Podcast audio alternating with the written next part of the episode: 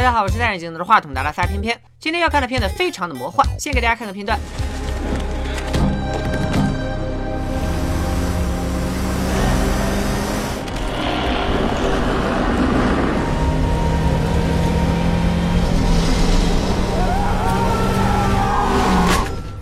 上方车祸现场究竟后事如何？本期悬疑社将为大家带来一部一眼望不到头、极度刺激脑细胞的悬疑片《无尽》。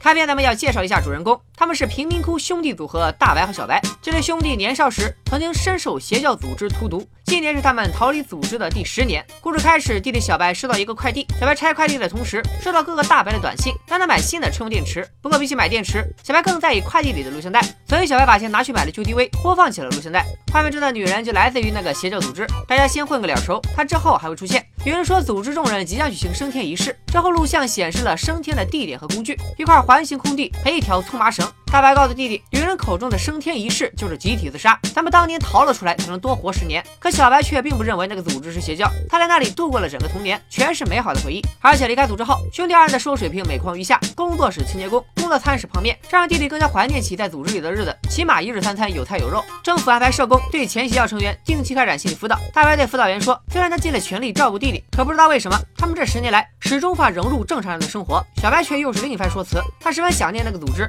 如果可以的话，他还是想回去。但这个组织到底是不是邪教呢？咱们接着往下看。在小白的一再坚持下，大白还是同意了和弟弟一起回到组织，待上一天一夜，也好让弟弟彻底死心。小白对大白的妥协很满意，他放松下来，望着天空若有所思。云哥好像天空围成了一个圈。兄弟俩很快上路，车上哥俩依然在争论组织到底是不是邪教。大白说把自杀叫升天，膜拜一些连名字都没听过的神，甚至加入组织还要阉了自己，这不是邪教是啥？弟弟却说他只记得那里好吃好喝好玩。再说了，要真是邪教，你现在又怎么可能同意我回去呢？然而没想到，哥俩越靠近组织，遇到的怪事就越多。当年他们的妈妈就是在这条公路上出车祸去世，路边还有一个纪念碑。兄弟二人小时候曾经画了简笔画纪念妈妈，十年过去了，画还是整洁如新。更奇怪的是，小白完全不记得自己曾经画过这幅画。接下来，小白看到一根千疮百孔的棍子，这类棍子此后会频繁出现，我们统称它们为路标。等看望过老妈之后，大白看向了公路前方。接下来这个镜头，大家一定要集中注意力看。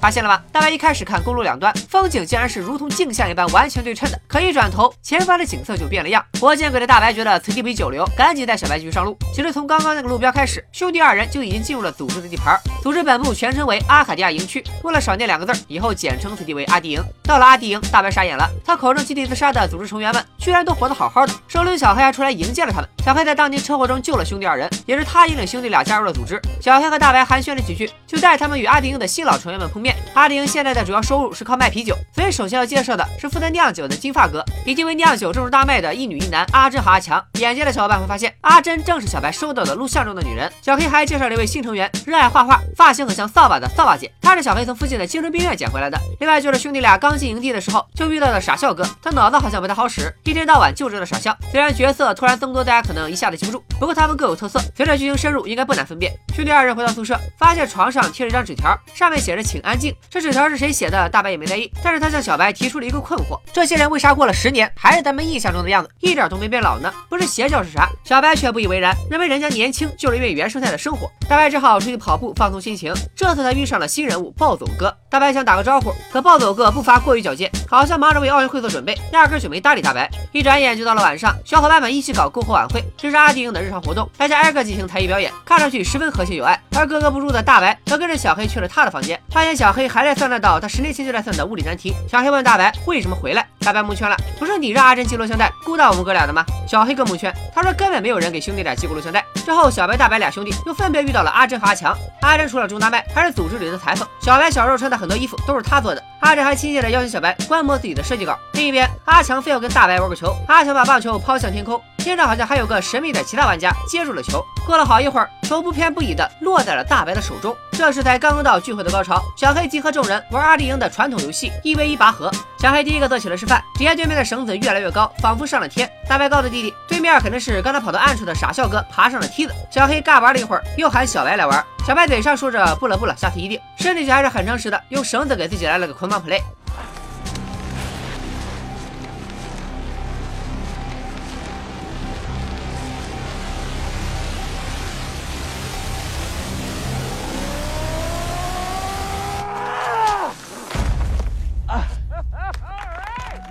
家都很高兴。小黑又喊大白上场，兄弟俩一个尿性，大白也是先喊着这次算了，下次一定。之后又真香的拿起了绳子，可这次天上那位似乎不给面子，猛地一抽，把大白摔了个狗吃屎，场面一度非常尴尬。接着，扫把姐看向自己的作品，无形的力量逐渐具象化，天空中似乎有一只怪物，冥冥之中控制着一切。面对久违的快乐，小白还想再多待一天。宠溺狂魔大白只能无奈同意。就在回房间的路上，他们看到了一间上锁的房子。金发哥解释说，里面是酿酒器材。啥酿酒器材至于这么戒备森严？大白不信，我也不信。回到宿舍时，门口又出现了请安静的纸条。这些纸条到底是谁写的？咱们后面揭晓。当晚，兄弟俩像刚上大学的毛头小子一样聊起营地里的女人。说着说着，大白忍不住告诉小白，阿珍打小白还是个小屁孩的时候，就对他有非分之想。小白觉得这是命中注定的真爱，大白却认为他是妥妥的变态。第二天，兄弟俩选择过二人世界，去大山深处玩枪。大白枪法奇差无比，子弹每次都弹回脚边。之后，大白独自跑步的时候，又遇见了暴走哥，他还想冲上去打个招呼，结果暴走哥可能脚速太快，鞋没跟上，只留给大白一只脏兮兮的运动鞋。大白随后跑到一栋小屋前，突然一阵尘土飞扬，地上出现了几张照片。大白捡起其中一张，快速离开，镜头转过一圈，原来的场景瞬间改变，小屋不见了，却凭空出现了一个白色帐篷，四周围绕着路标，帐篷上的钟表分针随着声音一下一下的，在五秒钟之间重复着。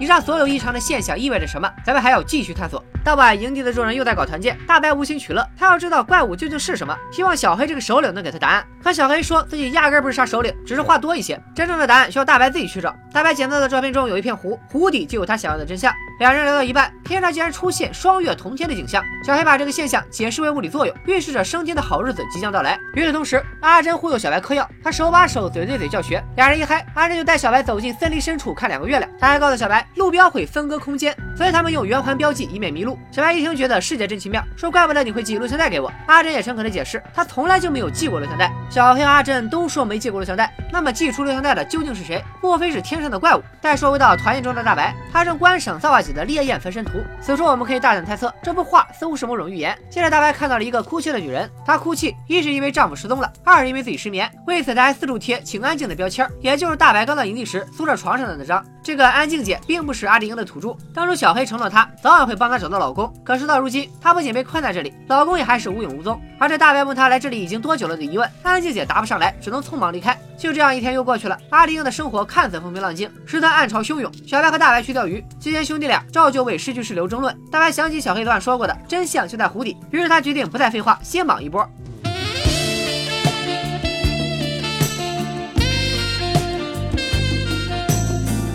没过多久，大白狼狈的拿着箱子爬上船，让小白赶紧划船离开。只见湖中有一团巨大的阴影，他们的船就在阴影中心。哥俩很快上岸，接着下水，他们得到一卷失落的录像带。大白在湖底吓得不轻，只想马上结束这趟旅程。小白也应了大白，表示要走也行，咱们得先和乡亲们告个别。临行前，撒把姐送给大白一幅人妖大战图，不难猜到这幅画也有寓意。而小黑想用仪式给哥俩践行，那就是一起观看大白从湖里捞出来的录像带。现在我们才知道，这个怪物喜欢用影像与人类沟通。录像中的内容是媒体恶意描述阿迪英的邪教行为。这都拜当年离开的大白所赐。据《怪物与时机》的小黑翻译，怪物传递这幅录像的意思是原谅。小小黑越说越难受，觉得当年从车祸中救了兄弟俩，给他们好吃好穿，到头来却养了两头白眼狼。小白到这时才明白，原来所谓的邪教都是大白在媒体面前对组织的栽赃。这些人加入组织前不需要阉割，集体自杀也更是子虚乌有的事。小白为阿迪英的乡亲们鸣不平，恨不得当场和大白恩断义绝。眼看要动手，一打二也打不过，大白只好自行离开。可该死的车用电池没电了，他只能靠十一路出发。这一路也是曲折离奇。大白发现每经过一次路标，他身前身后的景象就会大变样。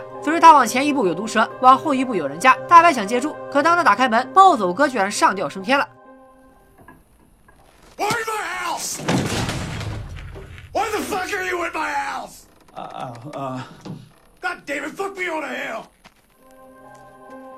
为啥会出现一死一生两个暴走哥呢？暴走哥三言两语就为大白揭开了怪物的神秘面纱，并为我们打开了另一个视角，那就是不信奉怪物的人过着怎样的生活。原来这整片土地早被怪物划分为一个个时空胶囊，大家都在各自的胶囊里不断按下重复键，过着循环往复的人生。每个人的视线有长有短，暴走哥属于比较短的那种，只有三个小时。上吊是暴走哥绝望之下无奈为之，因为在这个世界里，在循环重新开始之前，如果不自杀，怪物就会亲自帮他升天，手段要比他自己来残忍得多。暴走哥还告诉大白，如果时空回路被重置，而大白还在时空的边缘徘徊，他就会永远被困在原地。大白虽然听得一知半解，但他清楚眼下最重要的是回去找小白。他求暴走哥帮忙指路，暴走哥话不多说，先让大白开开眼。what I can give you, but I really just gotta get back and get back to my brother and Travis out here before whatever's about.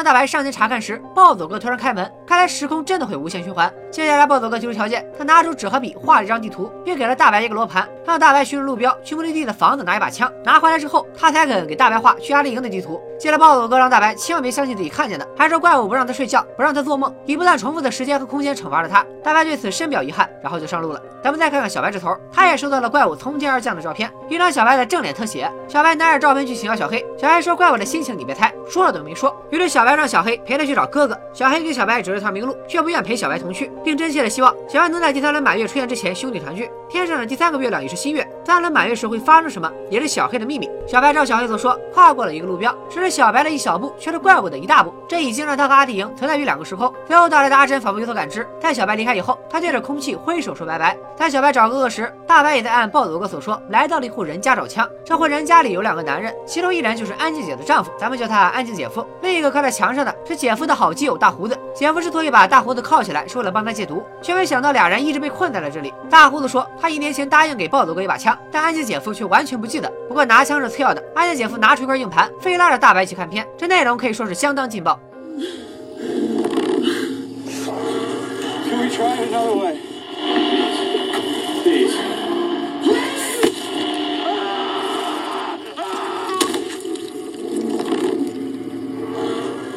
据安静姐夫所说，这段升天视频不是他们的过去，就是未来。他们想要找方法出去，可一直都没能成功。大胡子也劝大白，千万不要屈服于恐惧，要一直和怪物抗争，否则他也会堕入无尽轮回。还让安静姐夫把枪交给大白，希望他能成功出逃。就在大白离开前，安静姐夫点燃了房子，这是他和大胡子为了离开，不知道第多少次痛苦的尝试。此时的火光冲天，正是骚瓦姐的那幅烈焰焚身图。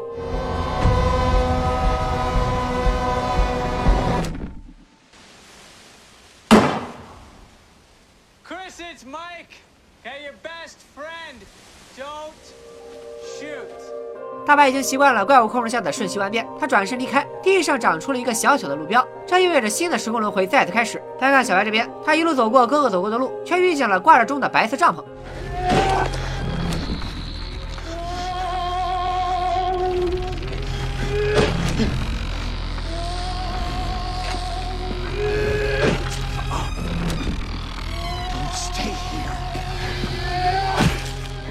不断敲针重复的唱片机，不断往前冲的老大爷，不断在屋门内重复的时钟，以及老大爷一瞬间撞得血肉模糊，这些都让小白恐惧不已，只能加快寻找哥哥的脚步。兄弟俩在不同的时空里穿梭，就在大白的罗盘刚刚坏掉时，小白终于喊着大白的名字出现了。一辆大房车悄然出现在大白身后，车主不在，但留了字条，请访客自便。大白看着桌子上留下的妖娆花，无奈的念叨着，要搞懂罗盘，估计得花一辈子了。说罢，和小白继续上路。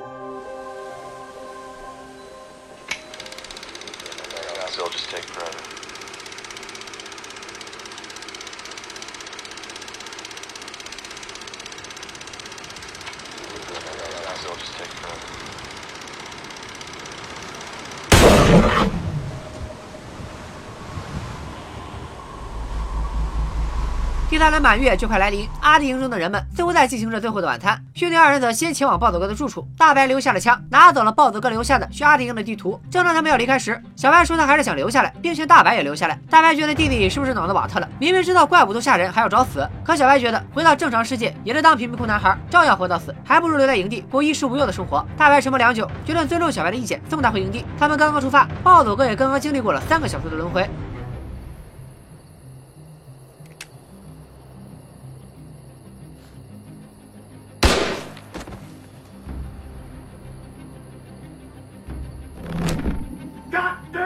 瞬间，兄弟二人回到了营地，正碰上原本不属于这里的安静姐骑着离开。我们祝他与安静姐夫早日团聚。接着，金发哥打开上层的木屋，兄弟二人忍不住进屋去看，里面果然不是什么酿酒的器材，而是各个年代的录像带。电视开始自动播放，竟然是兄弟二人回到营地之后的影片。这镜头似乎都是从怪物的视角出发。小黑拔河、篝火晚会、阿强的抛球游戏，大白和小白玩猎枪，再到大白在湖底受到惊吓。天上已然有三轮满月，阿迪营的众人围成圆圈，怪兽赐给他们绳子，接下来就是升天仪式了。小白看完录像，突然意识到什么。当他来到日常团建的场地，只剩下众人残破的衣物和骚娃姐留下的最后一幅黑暗龙卷风。大白安慰小白，这些人还会回来，并决定陪小白留下来。小白还没来得及感动，怪物却等不及验证骚娃姐的冤家身份，发动了龙卷风攻击，整个营地被卷向天空。兄弟二人慌张的推动他们那辆没电的破车，企图逃脱这个营地。与怪兽的对弈已经到了千钧一发的时刻。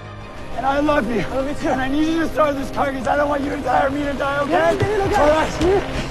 兄弟情感天动地，这辆破车终于启动了。妖风呼啸着跟在他们身后，眼前的路标区分出两个镜像时空，冲上前方的黑鸟通通被撞回来，而兄弟二人的破车也从另一个空间逆向往回行驶。就在两辆车不可以说是一辆车相撞的时刻，他们冲破恐惧，冲破时空的结界，获得了一片风平浪静。阿玲众人重获新生，小黑也露出欣慰的笑容。可兄弟俩真的逃离了循环吗？We need gas. no, we're good. It's uh, on empty. It's always like that. Always on empty. Empty means that there's no fuel in the tank. We couldn't even.